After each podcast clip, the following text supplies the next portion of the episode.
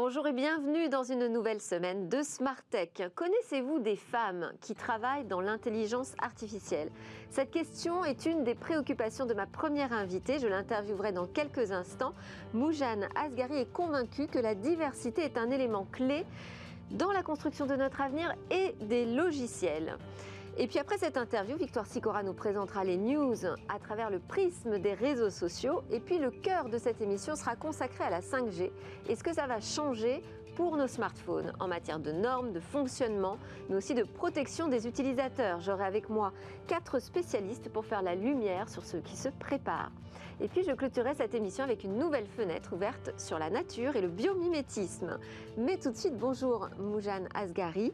Vous êtes cofondatrice de l'association Women in AI et pour euh, l'implication, je l'ai dit, de la valorisation aussi des femmes dans le domaine de l'intelligence artificielle. Alors, je dois dire que moi-même, j'ai intégré euh, ce mouvement il y a un an et demi pour euh, le travail journalistique que je fais sur l'intelligence artificielle. Mais j'aimerais, Moujane, qu'on revienne sur la genèse véritablement de, ce réseau, de la construction de ce réseau, parce que euh, qu'il y ait peu de femmes ou que les rares femmes soient mises en avant dans le secteur de la tech, c'est bon, quelque chose d'assez euh, couramment dit et constaté. Pourquoi avoir voulu véritablement faire un focus sur l'intelligence artificielle?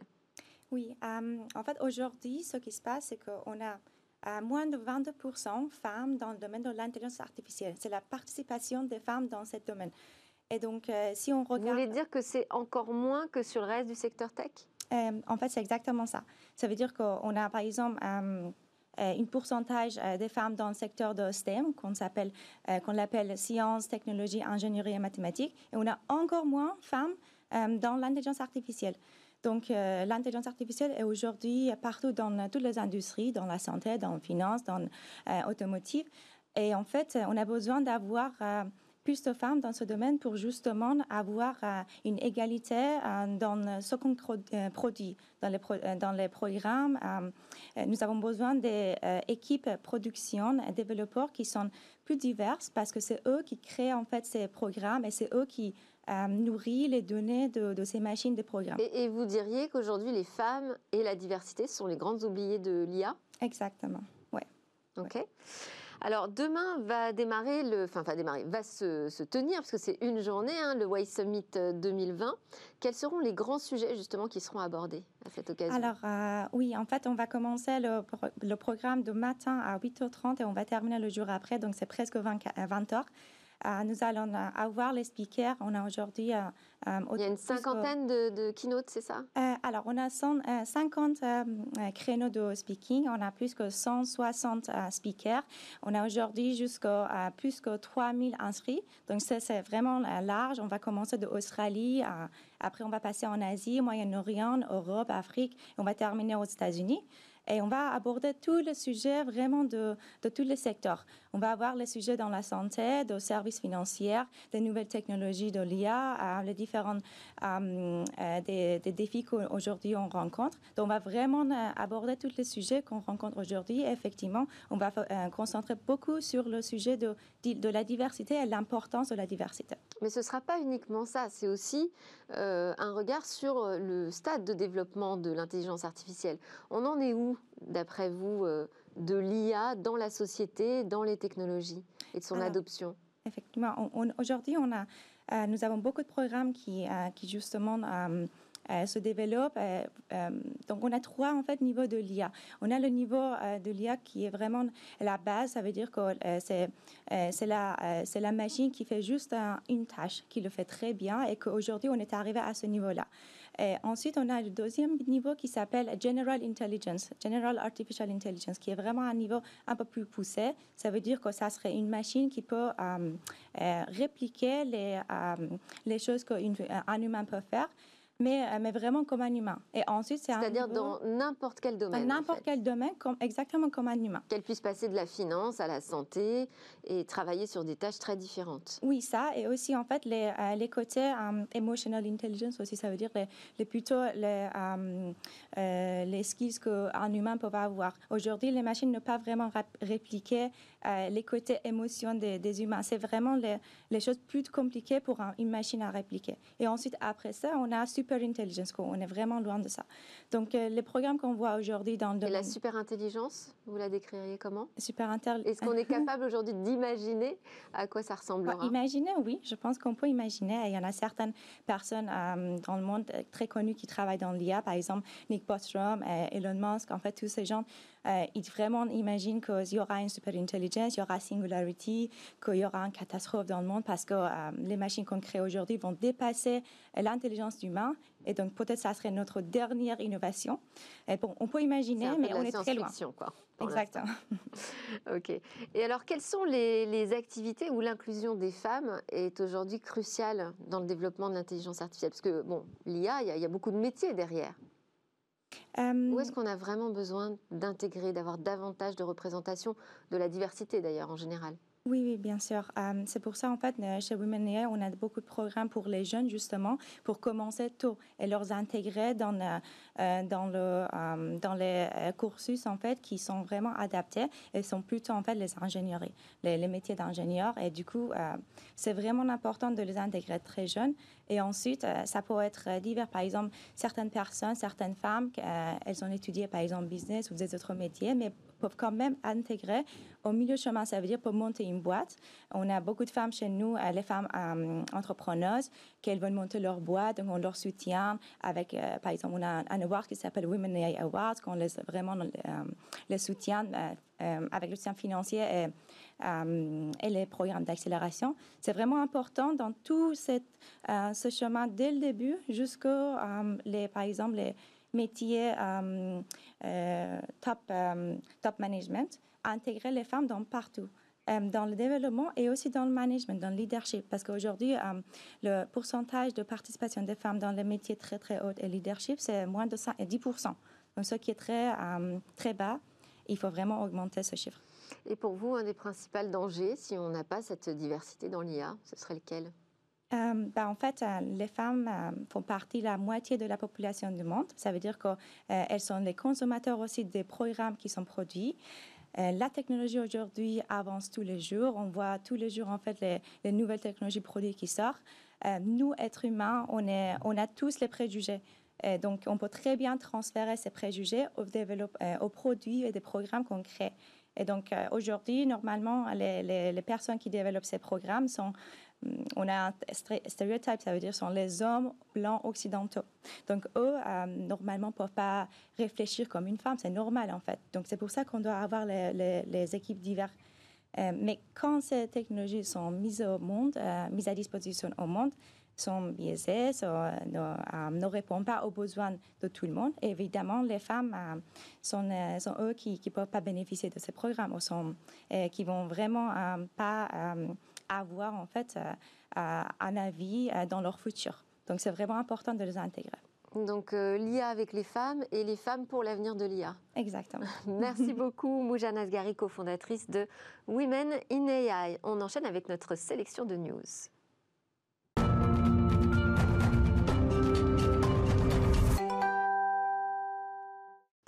Bonjour Victor Sicora, qu'avez-vous repéré sur les réseaux sociaux ce week-end Alors je vous propose un petit retour sur nos émissions délocalisées parce que vendredi dernier, Bismart était à Marseille au 20e forum des entrepreneurs et vous y étiez Delphine. Hein. C'était l'occasion pour vous d'interviewer euh, bah, les acteurs de la tech marseillaise et pour Thomas Hugues d'interviewer Nicolas Sarkozy.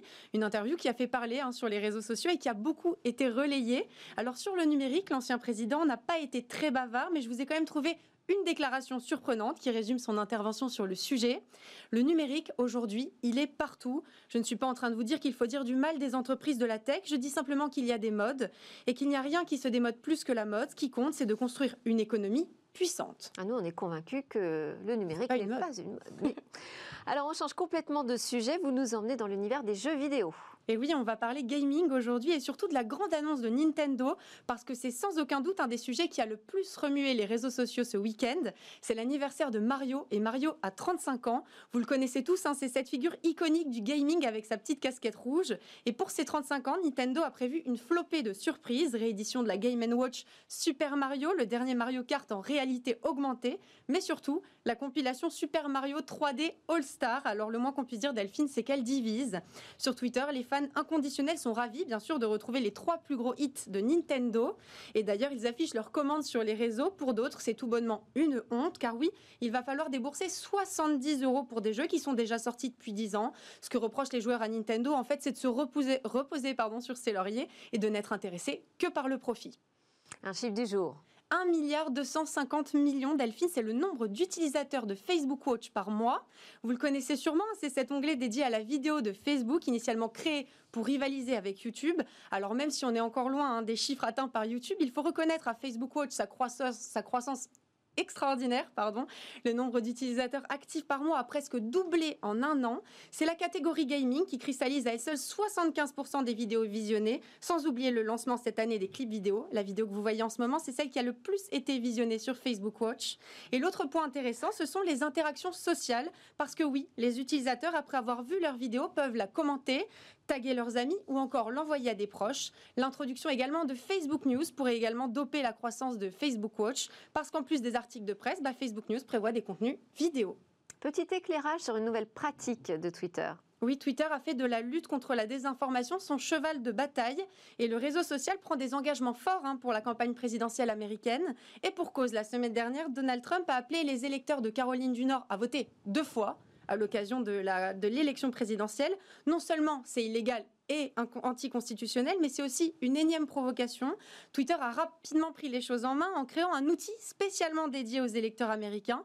Quand ils feront une recherche sur le processus électoral, les tweetos seront invités à, je cite, en apprendre plus sur les faits. Ils seront ensuite orientés vers des sites fiables comme VoteGov, USAGov ou encore la US Election Assistance Commission, une, euh, commission, pardon, une opposition frontale de plus avec le président des États-Unis. Merci beaucoup, Victoire Sicora. C'est l'heure de notre débat sur la 5G et nos smartphones.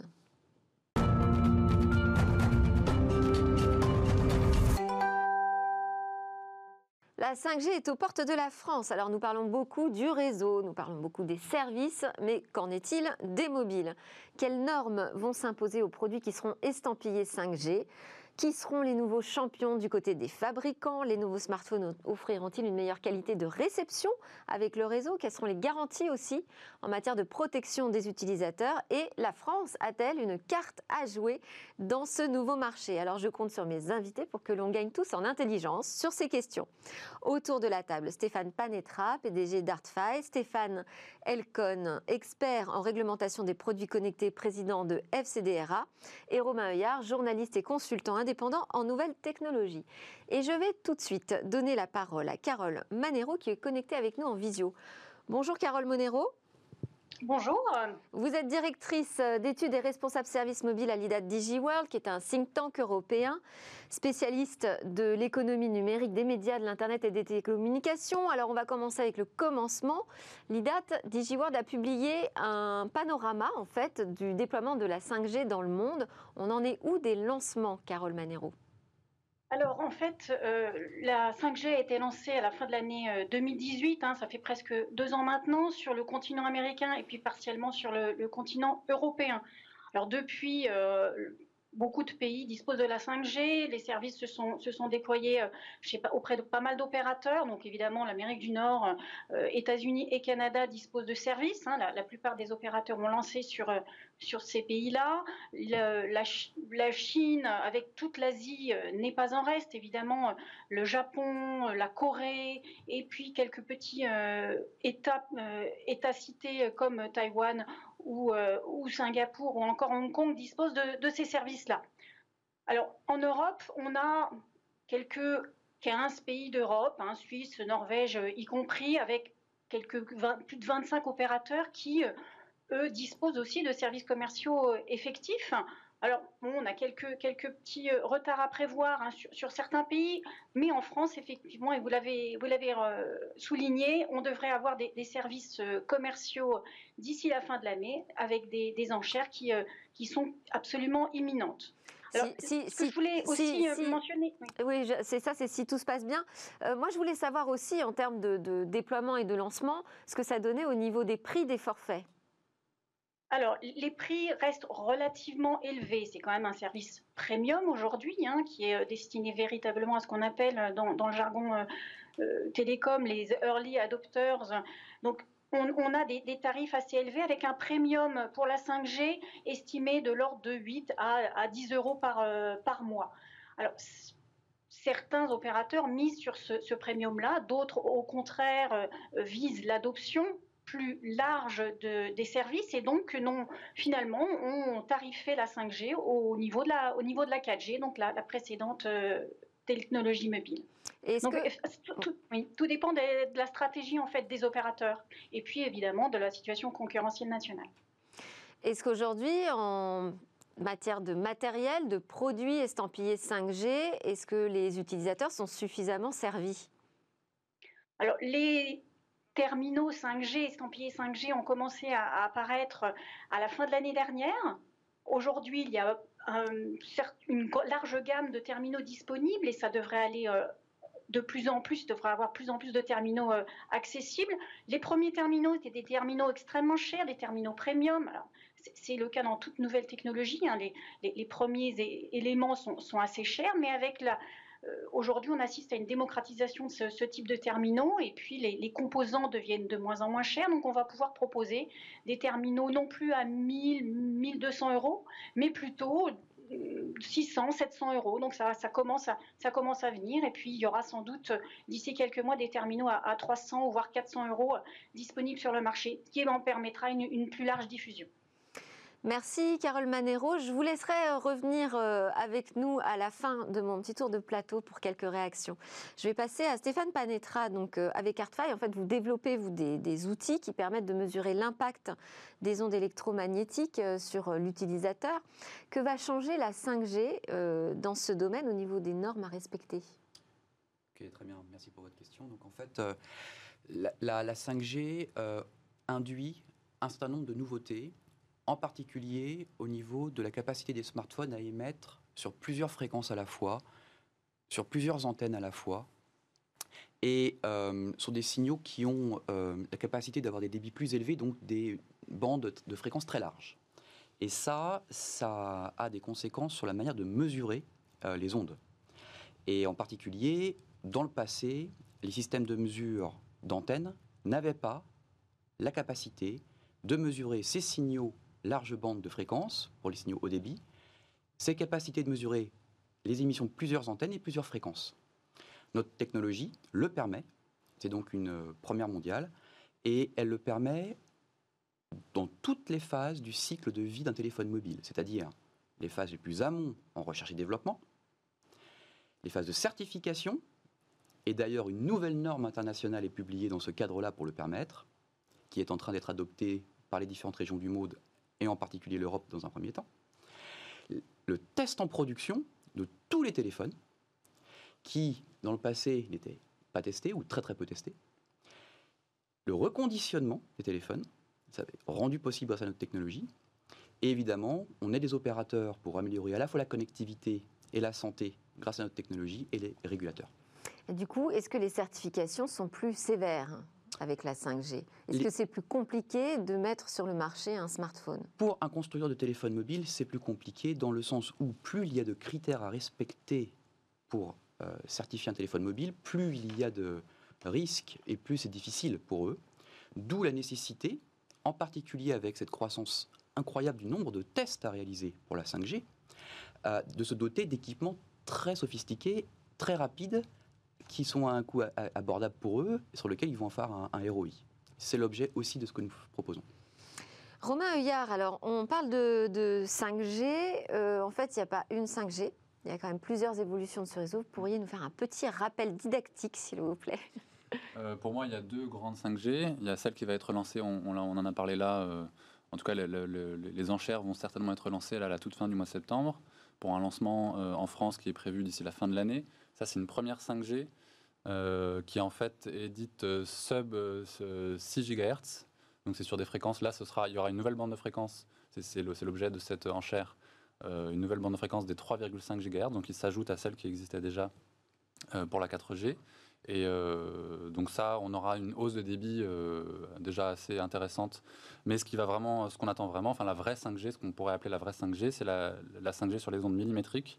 Donc là, on parle de 26 GHz, donc on est, sur des fréquences très très hautes, avec euh, des antennes qui sont beaucoup plus grosses, comme on vient de le voir à, l'image. euh, qui en tout cas aujourd'hui sont beaucoup plus grosses, donc prennent pas mal de place dans les smartphones, ce qui explique euh, les tarifs. Euh, et ça, on, on s'attend à ce que cette 5G millimétrique, c'est elle qui va apporter tous les autres gains de la 5G, les latences très courtes, de nouveaux usages, on pense à l'automobile autonome, connectée, etc. ça, on s'attend à ce que... Il n'y a même pas encore de calendrier pour le- les attributions de fréquences. Et donc, on s'attend à un lancement d'ici 2023, 2024, 2025 au plus tôt. Dans le monde et en France, peut-être euh, un peu plus tard. On ne sait pas. Bah, on a un petit Pour peu de retard, n'a pas effectivement, pour le moment, mais... mais euh, on a démarré en tout cas un petit peu après certains, certains pays. Stéphane Elcon, vous, vous aidez les fabricants euh, d'appareils électroniques à respecter justement toutes ces obligations réglementaires, euh, notamment en matière de débit d'absorption, euh, alors qu'on appelle le débit d'absorption spécifique, le DAS ou le SAR en anglais, c'est ça? Euh, Quels sont les défis pour les fabricants qui sont liés à cette réglementation et, et à tout ce qu'on impose aujourd'hui pour la sécurité en fait des utilisateurs? Alors, euh, il faut savoir que les terminaux dont on parle euh, ne sont pas seulement les téléphones mobiles. Euh, de plus en plus sont concernés d'autres équipements de notre quotidien. Les ordinateurs portables, les appareils photo Wi-Fi, les, box Internet chez, nous. Enfin, vraiment, c'est un, élargissement important de, la gamme de, produits qui vont être con- concernés. Et euh, cette, euh, cette réglementation, comme disait Stéphane Panestra tout à l'heure, elle, devient de plus en plus complexe avec l'arrivée des nouvelles technologies, euh, notamment la 5G. Et c'est un, empilement euh, de, réglementations qui, qui s'ajoutent.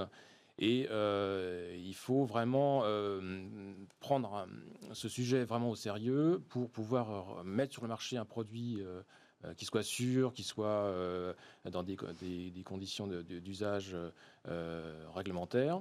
Et euh, je dois dire qu'aujourd'hui, par exemple, euh, en France, on a beaucoup de startups dans le domaine euh, des nouveaux objets connectés. Et malheureusement, je, je constate souvent qu'il n'y a pas cette prise de conscience. Et si on peut faire un éclairage effectivement sur cette importance de la réglementation pour ces nouveaux objets, c'est le moment de le faire. De toute façon, ils auront des obligations à suivre.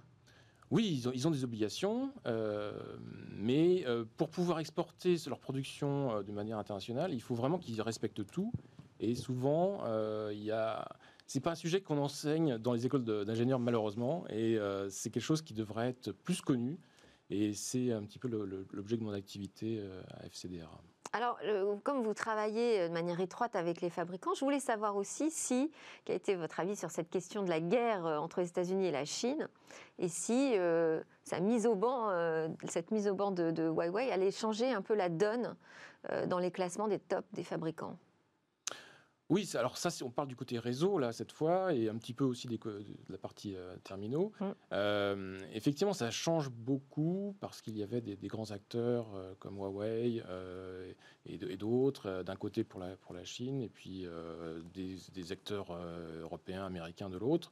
Et effectivement, cette question de la sécurité des- de l'information qui transite sur ces réseaux est un vrai sujet, et je pense que... euh, les autorités ont bien fait de, mettre l'accent sur, euh, cette question. Et, euh, et, et cette question qui paraît peut-être anodine, on se dit, bon, mes données, elles n'intéressent personne. Mais si, si, si, un pays peut très bien, au travers les fabricants de réseaux de son pays, éventuellement, il n'y a pas de preuves, mais il pourrait éventuellement influer sur la course de l'histoire, je dirais même, en bloquant peut-être des choses ou en, en prélevant des, des informations. Et c'est un vrai sujet, c'est un vrai sujet. Et on entend souvent finalement des gens dire mais c'est une catastrophe, il va falloir tout refaire à zéro, comment on va faire sans cet équipementier? Euh, ça peut être aussi source de créativité finalement. Si je vous entends, Oui, c'est, être euh, on, on part sur une nouvelle base. C'est une opportunité aussi, oui. Stéphane Panetra, le... Est-ce qu'on parle de la réglementation, mais finalement la réglementation, c'est pas en général. Il y a des spécificités par euh, pays. par région, par région. En fait, euh, je dirais, pour donner un petit peu une image simple de la manière dont les choses se passent, sur la mesure du DAS euh, ou sur la mesure des antennes en général, il y a donc des normes. Les normes, en règle générale, décrivent euh, les méthodes pour mesurer. Donc les normes, elles sont mondiales, Elles sont internationales, tout à fait. d'accord Et euh, ensuite, il y a au-dessus des normes les régulateurs qui les utilisent qui, et qui mettent des seuils à ne pas dépasser en regard de ces applications décrites dans les normes. Donc c'est euh, c'est un petit peu comme ça que cela se passe et les régions sont un petit peu euh, Alors les régions, par exemple l'Europe, L'Europe, les États-Unis, le Canada, la Chine, le Japon, la Corée du Sud. Euh, il y a des accords entre pays asiatiques. euh, qui se mettent d'accord sur un certain nombre de points. Mais ce sont les zones, les grandes zones actives du moment. Et comment se positionne l'Europe sur cette question? Est-ce qu'on est plus prudent alors l'Europe se positionne que les États-Unis, par exemple. Ouais, alors l'Europe se, se, positionne d'une manière euh, très active sur le sujet du DAS, en particulier grâce au positionnement de la France et en particulier de la NFR, qui est l'Agence nationale des fréquences, qui s'occupe de surveiller le marché euh, euh, en France sur les terminaux mobiles au niveau du DAS et qui réalise des prélèvements sur le marché et qui observe d'ailleurs des dépassements de seuil du DAS. Et la NFR est considérée comme, comme, comme un élément clé de, cette, de ce dispositif européen. L'Europe donc s'en inspire, va s'en inspirer pour généraliser cette démarche à l'échelle européenne, j'en ai aucun doute, euh, de façon à permettre de s'assurer que tous les téléphones, effectivement, euh, respectent bien les, critères. Et dans ce contexte... Donc la spécificité française, c'est de davantage surveiller aujourd'hui les émissions oui, d'ondes. Première, première spécificité. Deuxième spécificité, c'est d'avoir un acteur comme Artfile qui est proactif dans les normes internationales, la nouvelle norme qui a été publiée, qui supporte cette nouvelle technologie, c'est finalement de notre initiative. Après, on est rentré dans le cadre des comités internationaux, on a porté euh, ce nouveau standard. Euh, évidemment, euh, ce n'est pas toujours évident, surtout quand on rentre sur un marché qui a un monopole à la base, avant qu'on arrive, nous. Donc, jusqu'ici, il y avait un monopole, c'était une entreprise helvète, suisse, d'accord euh, et, là, vous vous dites, il euh, faut changer un peu tout ça parce qu'il y a la 5G qui arrive, ça pose d'autres problématiques. Exactement. On doit, on doit imposer une nouvelle façon de tester les téléphones et de, Exactement. et de le faire, pourquoi pas, tout au long du cycle de vie. Exactement. Ce qui veut dire que euh, vous pensez que la France a véritablement, du coup, une carte à jouer en matière de normalisation, de protection des utilisateurs? Au niveau mondial. Parfaitement. Et ça se, ça se traduit aussi grâce à la présence d'acteurs comme Orange qui, il ne m'a pas échappé à une stratégie RSE, responsabilité sociétale des entreprises, stratégique sur 2020-2025, euh, que je trouve très pertinente, dans laquelle la mesure du DAS s'inscrit. Stéphane Elcon, vous êtes d'accord avec ça, vous qui travaillez avec mm. euh, des acteurs internationaux? Aujourd'hui, la France peut imposer un nouveau modèle euh, davantage protecteur des utilisateurs? On, parle des émissions d'ondes électromagnétiques? Oui, elle peut l'imposer, mais elle l'a déjà imposé. En fait, il faut voir que euh, la France est leader mondial sur ces sujets euh, d'exposition du public depuis des années, depuis une dizaine, d'années. Euh, je ne sais pas si vous vous souvenez de, de tous les débats autour des années 2009 sur le Grenelle des ondes, etc. Absolument. Et qui, qui a fait finalement tâche d'huile. Et ça a commencé par le niveau européen. D'autres pays ont, ont, vraiment copié l'approche française. Et ce faisant, au niveau mondial, euh, nous avons relevé finalement les exigences. Euh, et, comme disait Stéphane Panetra, nous avons vraiment en France beaucoup d'experts sur le sujet, beaucoup euh, d'attention aussi portée par les politiques, le monde aussi de, la recherche. Et, nous avons cette chance et nous, nous pouvons aussi briller sur, sur la scène internationale pour les prochaines étapes et notamment les défis que pose la 5G pour veiller à ce que l'exposition euh, respecte les seuils. Il y a une autre problématique euh, au-delà de, la santé, c'est l'écologie, c'est la santé de notre planète finalement. Romain Heuillard, je sais que vous suivez de près euh, ces sujets tech et écologie. Qu'en est-il en matière de 5G ça pollue plus, moins? Je sais qu'il y a un gros débat en ce moment sur cette question. Personnellement, je n'ai pas la réponse, mais il y a plusieurs, plusieurs éléments. déjà, là, il y a effectivement la controverse qui, qui est ressortie parce qu'on a appris qu'un des opérateurs chinois euh, mettez en veille ces antennes 5G la nuit. Alors déjà, il y a une chose à savoir, on parlait d'Orange. Orange le fait déjà en fait sur la 4G dans des zones rurales. Euh, il coupe la nuit les fréquences euh, qui, permettent d'apporter le plus de débit mais qui couvrent le moins possible, donc les fréquences les plus élevées en 4G. Il y a déjà Orange qui coupe, et peut-être peut qu'il a inspiré d'autres opérateurs en France, je n'ai pas, pas bien suivi, pour faire des économies, puisqu'on part du principe que la nuit, on a moins besoin de débit, il y a moins de gens qui se connectent la nuit, donc on n'a pas besoin d'avoir toutes ces fréquences activées en même temps. Donc en fait, on les coupe simplement pour faire des économies d'énergie, mais c'est pas au détriment de, de, la qualité de service. Euh, donc c'est pas du tout un révélateur de la, de la surconsommation de la 5G, c'est simplement qu'on peut le faire. La, 5G, au contraire, euh, a, des, a, des, gros apports sur l'efficacité énergétique. Euh, et du coup, y a, les, antennes 5G peuvent passer en veille plus facilement. Et donc on en profite tout simplement en 5G. Le, la controverse est mal partie, enfin est partie en tout cas d'une mauvaise analyse de, de, de, ce fait. on a aussi le Sénat quand même qui a, fait quelques propositions assez étonnantes en demandant notamment la fin des forfaits illimités. bon, en général, quand on attend la 5G, c'est plutôt pour pouvoir l'utiliser davantage. Mais j'allais y venir. Le, En fait, effectivement. Mais le rapport utilisation-débit, est-ce qu'il est à l'avantage ou au désavantage de l'impact environnemental la, 5G, comme toute nouvelle technologie, a une meilleure efficacité énergétique.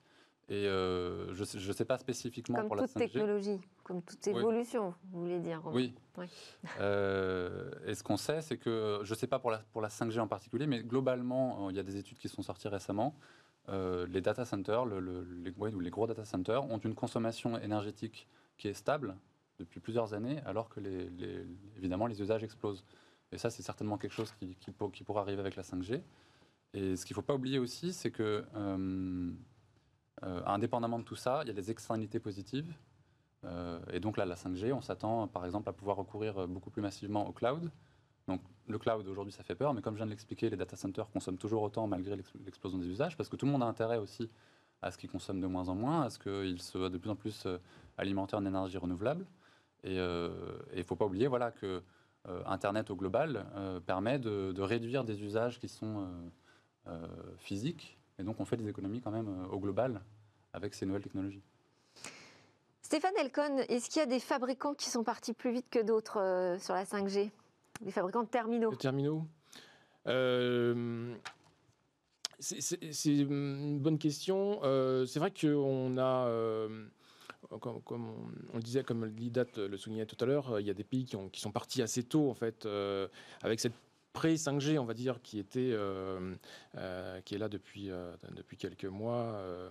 Et, donc, certains sont pays, sont partis avant l'Europe, finalement, pour des besoins différents des nôtres, parce qu'en fait, notamment dans certaines parties du monde, notamment en Asie ou aux États-Unis, la 5G est vue comme un substitut à la fibre optique, finalement, parce qu'en fait, on arrive à des débits à peu près équivalents.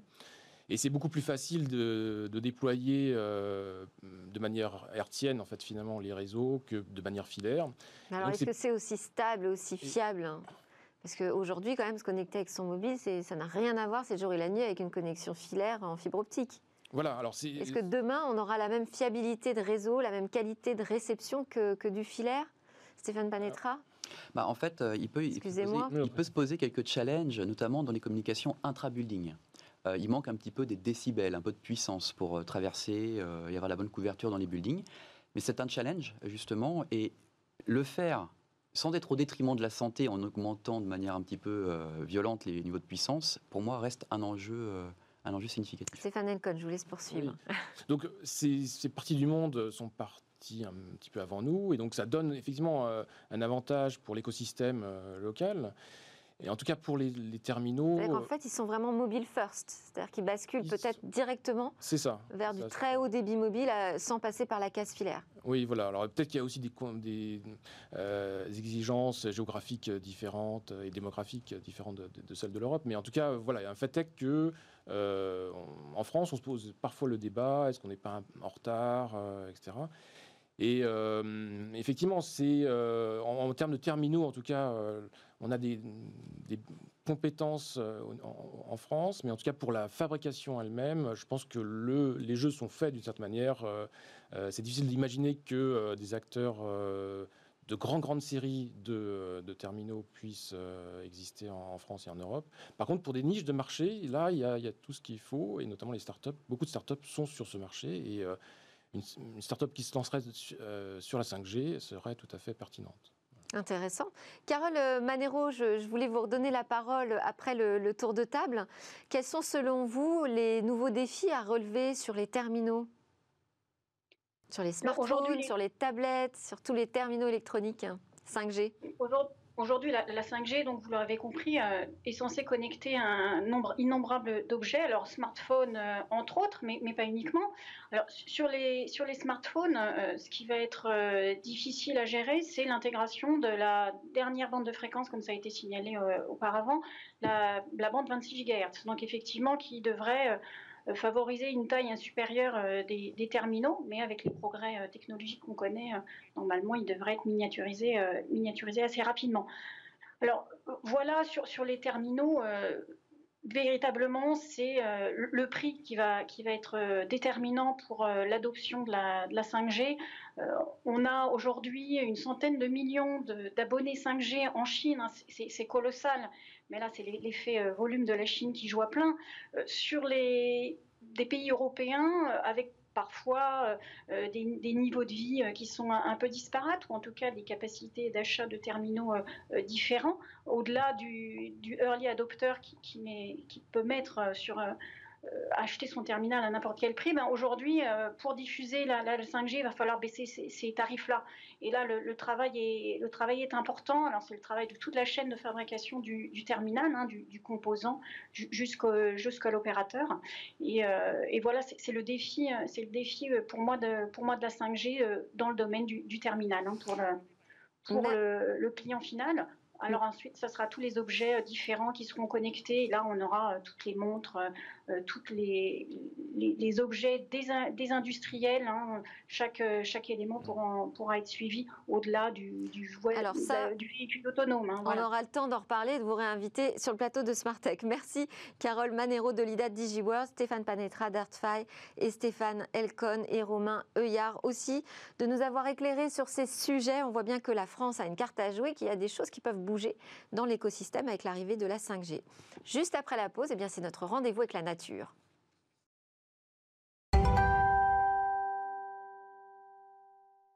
Et si l'on copiait la nature pour inventer les technologies de demain euh, Sidney Rostand, PDG de Bioxégie, est venu me rejoindre en plateau pour nous montrer par l'exemple comment le biomimétisme peut écrire une nouvelle page de l'avenir. Bonjour Sidney.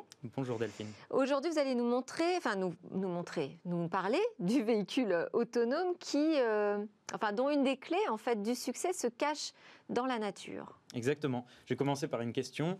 Selon vous, quel est le prédateur le plus efficace au monde? Toujours des questions pièges. Hein. C'est ça. Je sais pas, le moustique. c'est pas mal, c'est pas mal. Généralement, on me dit plutôt le lion, le requin, etc. Euh, c'est pas tout à fait exact. En fait, le prédateur le plus efficace au monde, c'est la libellule, avec un taux de succès, tenez-vous bien, de 90%. C'est très grand. Euh, et elle le doit pas seulement à sa manœuvrabilité aérienne, c'est-à-dire ses quatre ailes indépendantes, elle le doit surtout à sa façon, à sa faculté en fait d'appréhender son environnement de façon visuelle. Et ça, maintenant je pense que vous On revient à, la voiture autonome. Exactement, ça a inspiré des algorithmes pour les véhicules autonomes. Alors, pourquoi est-ce que la libellule est aussi efficace?